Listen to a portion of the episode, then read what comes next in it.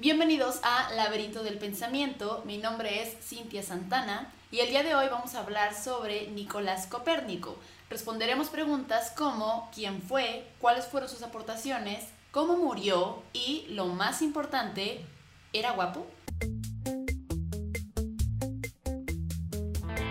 La sabiduría no tiene un final, pero podemos afirmar que su antecedente es la curiosidad esto es Laberinto del Pensamiento, un espacio para navegar. Respondiendo lo fundamental, en efecto, era guapo. Vean esa cabellera, vean ese porte y esa capacidad intelectual. Yo solo digo que es 100% atractivo, no sé qué opinen ustedes, pero bueno, ese es mi punto de vista. En fin, Copérnico nace en Polonia a finales del siglo XV, o sea, en los 1400, casi en los 1500, exactamente en el año 1473 y fallece en el año 1543. Le tocó vivir durante una época en plena efervescencia social, religiosa, política y científica, una Polonia en plena transformación. Algunos de sus contemporáneos eran, por ejemplo, Maquiavelo, que estaba en el área política, eh, Leonardo da Vinci, que estaba en el área científica, Miguel Ángel en el arte, y bueno, se imaginarán todo lo que venía en camino, ¿no? Copérnico logró trascender gracias a su obra Las revoluciones de las esferas celestes, que fue donde expuso su teoría heliocentrista retomada de Aristarco de Samos en su libro es sobre los tamaños y las distancias del Sol y la Luna. Pero antes de entrar a su teoría heliocentrista, me gustaría darles algunos datos para que sepamos y nos empapemos de del contexto de, Copérnico y cómo él manejaba las situaciones y todo lo que tuvo que soportar por eh, tener un pensamiento tan distinto a las creencias que se tenían por autoridad, ¿no? Y más que por autoridad, por verdad en su tiempo. Así que en 1473 nace en Torun, Polonia, y es el cuarto hijo de Nicolás Copérnico y Bárbara Watzenbrough o. A sus 10 años, en 1483, muere su padre, quedando así huérfano, que bueno, paréntesis aquí, antes se les llamaban huérfanos a los niños que se quedaban sin su padre, incluso teniendo a su madre viva. Ya no es así, pero bueno, quedó huérfano, así es como dicen los textos, y em, por lo tanto su familia queda en protección del tío Lucas, hermano de su padre. En 1491 ingresa junto con su hermano Andrés a la Universidad de Cracovia, en Polonia. En 1497 se matricula en la Universidad de Bolonia. En 1503 obtiene el doctorado de Derecho por la Universidad de Ferrara. A finales del año vuelve definitivamente a Polonia. Cabe aclarar que en todo este tour que se dio en universidades, estudió filosofía, estudió derecho, como ya vimos, que no fue su favorito, pero bueno, salió graduado de eso también. Medicina, filosofía y griego. Cuando regresa a Polonia, su tío muere, pero es gracias a los contactos de este que Copérnico logra obtener un buen trabajo y pues de ahí se mantiene, ¿no? Cuatro años después, en 1507, es cuando escribe su preobra Commentariulus que anticipa las ideas sobre su modelo.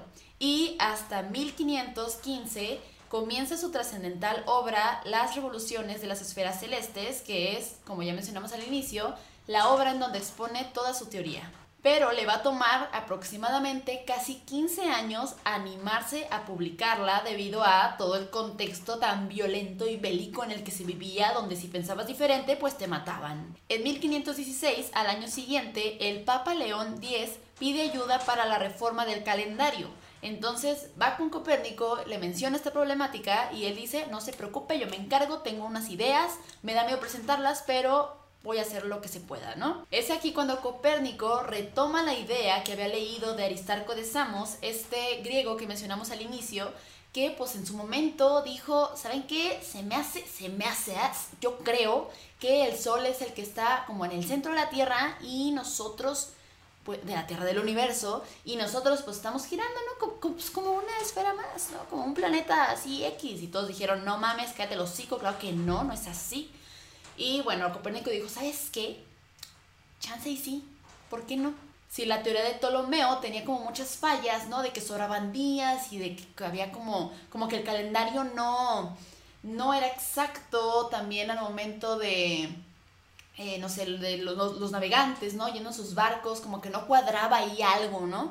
Y dijo Copérnico, pues yo creo que hay fallas en, este, en este modelo que estamos tomando de referencia para em, vivir, ¿no? Para observar el mundo. Em, vamos a ver, vamos a ver, chance y sí es cierto lo que decía el, Aristarco.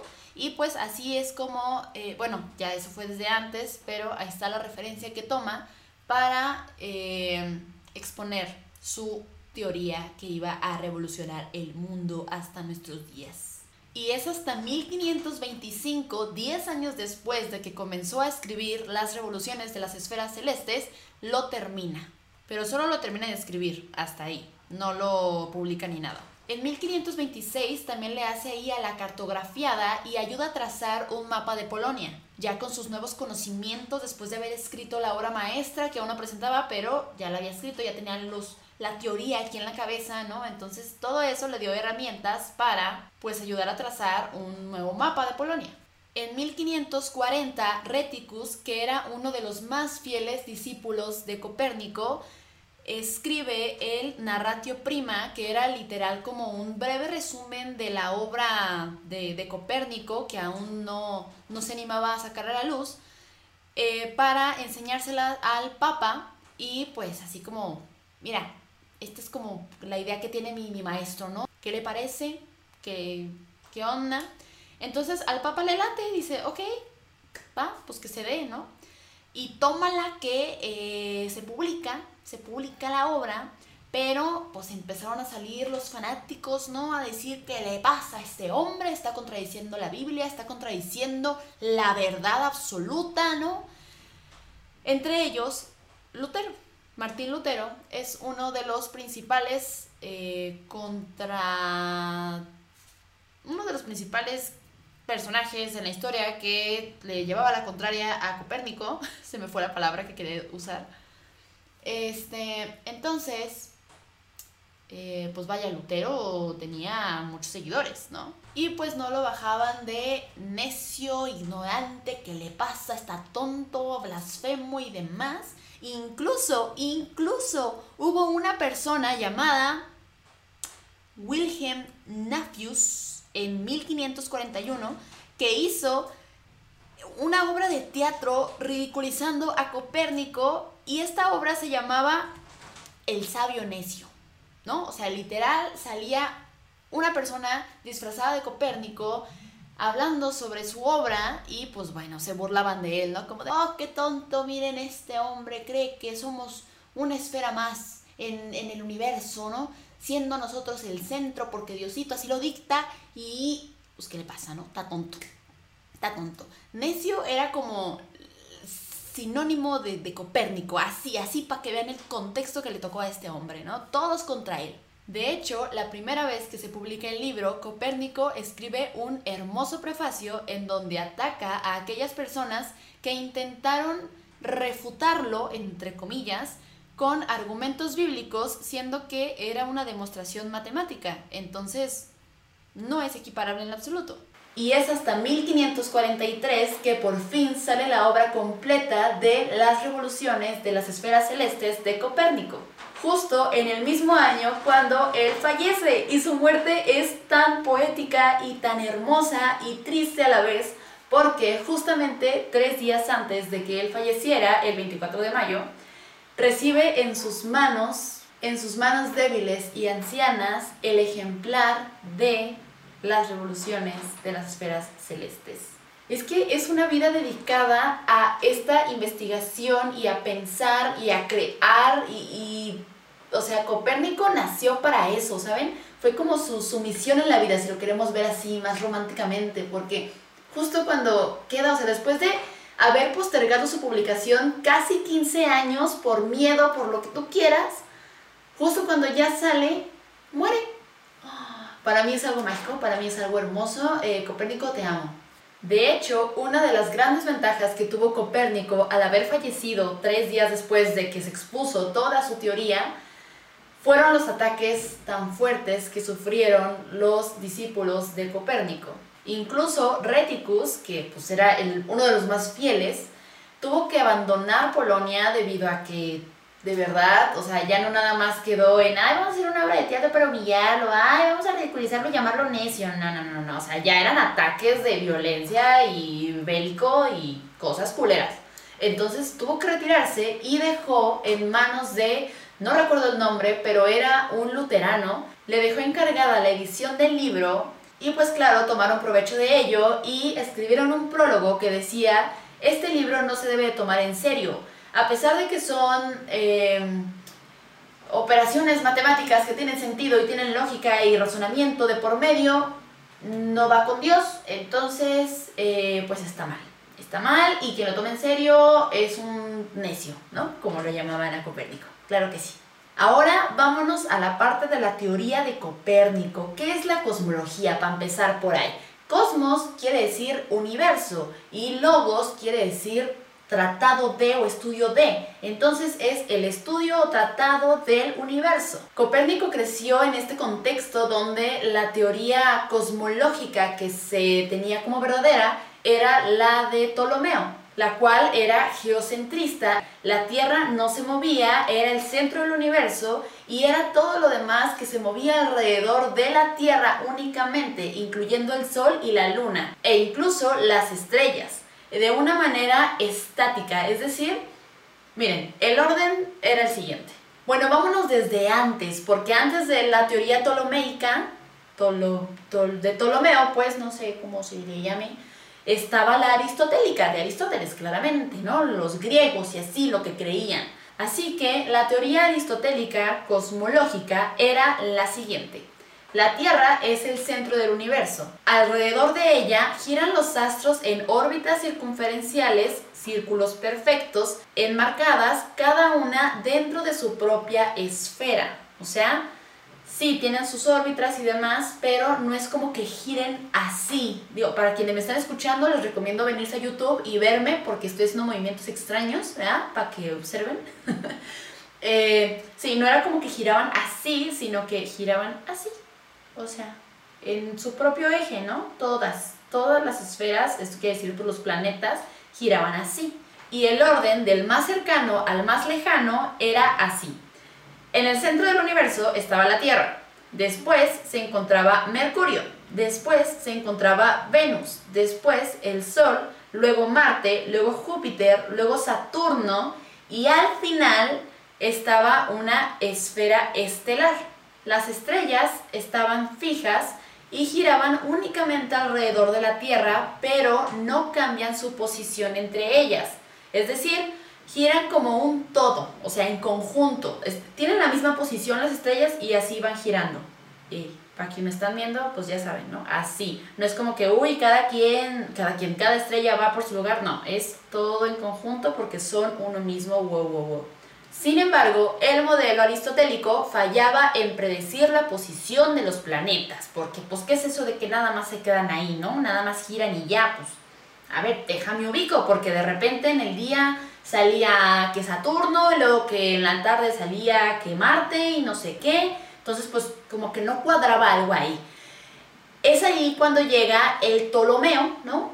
Eh, la teoría tolemaica, tolemaica, así se llama, aquí la tengo, ¿eh? Teoría geocentrista también, como ya les mencionaba, y su corrección fue la siguiente. Para explicar estas variaciones de la posición de los planetas, introduce el concepto de epiciclo. ¿Qué es el epiciclo? Bueno, es como esta circunferencia que está alrededor de cada uno de los planetas, porque únicamente los planetas tienen epiciclos, y eh, eso es lo que determina que su posición sea variable. Y fue hasta después de 20 siglos que se empezó a cuestionar esta teoría, diciendo, no lo sé, Rick, a lo mejor, a lo mejor Ptolomeo podría estar equivocado en ciertas cosas, ¿no?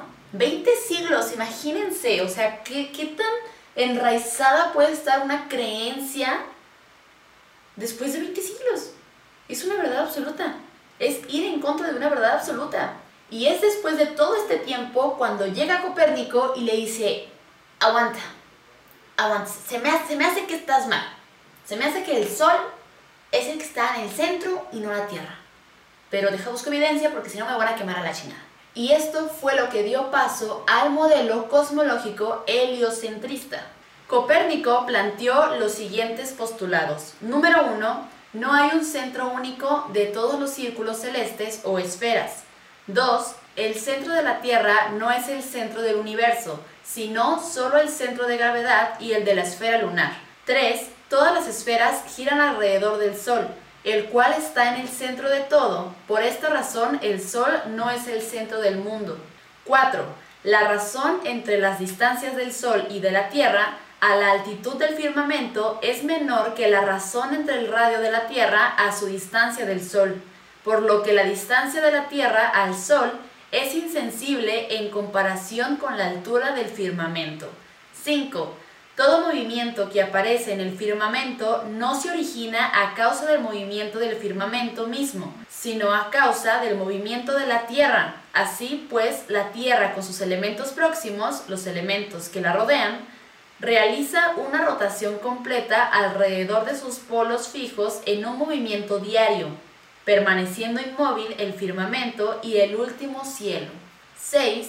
Lo que se nos aparece como movimiento del Sol no son ocasionados por este, sino por el movimiento de la Tierra y de nuestra esfera, con la que giramos alrededor del Sol como cualquier otro planeta. Y por último, lo que nos aparece como retrogradación o progresión de los planetas no proviene de sus movimientos, sino del movimiento de la Tierra. Por tanto, el movimiento de esta es por sí solo suficiente para explicar la diversidad de los movimientos aparentes en el cielo. Es que tiene total sentido, o sea, yo entiendo a las personas que creían firmemente de que pues la Tierra es estática y es el centro, porque tú volteas al cielo y ves cómo todo se mueve excepto donde estás parado, excepto tu alrededor. Entonces es como, claro, todo se está moviendo, nosotros estamos aquí, ¿no? Además de, pues bueno, el geocentrismo y este, el, el humanocentrismo, ¿no? Que todavía, todavía está muy latente, pero, o sea, ir con todo eso, contra todo eso, no con todo eso, ir contra todo eso, de verdad, qué admirable por parte de Copérnico. Claramente tuvo sus fallas, el sistema y demás, ya después vienen Kepler y Galileo ahí a, dar sus aportaciones, pero ya toman de referencia a Copérnico y no a Ptolomeo o Aristóteles. Otra cosa que hay que reconocerle bastante a Copérnico es que en sus tiempos no existía el telescopio. Todo era con pues con, sí, claro, te, tenían herramientas, pero eran así, pues, de, para tú usarlas en tu escritorio, ¿no? Y, y estar observando el cielo. Imagínense cuántas horas debió pasar observando el cielo para, para ver las posiciones y, bueno, o sea, de verdad, toda una vida dedicada a eso está increíble. Está neta de no creerse. Miren, aquí en este libro, de donde me estoy basando, eh, de donde estoy basando la mayoría de la información que les doy, es eh, el heliocentrismo copérnico a vueltas con la Tierra del National Geographic. National Geographic, sí. Eh, dice, en esencia, los instrumentos más utilizados por los astrónomos en época de Copérnico eran el cuadrante solar, el sextante, el, el triquetrum, el astrolabio y la esfera armilar, de los que se conservan numerosos ejemplares todavía. La invención del telescopio y la posterior introducción de otros equipos de medida los han ido relegando a la condición de piezas de museo. Y sí, o sea, el telescopio salió después de casi, creo que 70, 80 años de la muerte de, Copérnico. O sea, ni cerca estaba, bueno, más o menos, ¿no? Viéndolo, dependiendo de la vara donde lo quieras medir. Pero, este, vaya, los, los los instrumentos que se utilizaban, de verdad, digo, no tengo ni puta idea de cómo se, cómo los usaban, ¿no? Aquí vienen algunas imágenes. Eh, igual se les comparto ahí por el Instagram o por el Facebook porque me parece impresionante eh, pues pensar siquiera cómo, o sea, hacer los cálculos geométricos, matemáticos, esas cosas del demonio que pues uno no, no sabe ni qué rollo con el pollo. Utilizar las herramientas, los cálculos, eh, bueno, no sé, no sé, no sé, ni siquiera me, puedo imaginar. Pero pues qué chido, ¿no? O sea, la vida de Copérnico me parece maravillosa. En su momento, en una clase de historia de la filosofía, me tocó exponer sobre su vida y sobre su teoría, básicamente esto. Eh, ya estaba muy fría de, de este tema, yo lo presenté en 2018, pero me acordé y desde hace mucho tiempo quiero hacer un programa de laberinto del pensamiento sobre Copérnico, porque creo que es un filósofo, un intelectual, un científico, un cosmólogo, médico, bueno, hizo de todo, que pues muchas veces no, o sea, no nos detenemos a pensar en todo lo que vivieron estas personas, ¿no? En su contexto y eh, tan contracorriente, o sea, eso de verdad es ir contracorriente, pero aportando algo tan valioso como la forma en la que vemos el mundo, ¿no? Porque eso influye bastante en nuestra forma de pensar, en nuestro día a día, aunque no, aunque no nos demos cuenta. Entonces, pues sí, eh, está chido, mm, me gustó compartirlos, espero se me haya entendido, ¿verdad? Porque luego, no sé, yo me hago bolas. Es todo, muchachos. Sí, pues espero que les haya... Espero que les haya gustado este episodio. Mi nombre es Cintia Santana. Recuerden que nos pueden encontrar en nuestras redes sociales como Laberinto del Pensamiento en Facebook, YouTube, Instagram y Twitter. Y nos pueden encontrar también en plataformas del, que los podcasts y así, que en Google Podcasts, Apple Podcasts, Anchor, Spotify, en YouTube, claramente, si quieren ver el video, si nada más quieren escuchar, pues todas las demás plataformas, así lo pueden hacer. Y pues ya sería todo. Muchas gracias por escuchar, por ver. Eh, los TKM mucho y hasta el próximo episodio. Bye.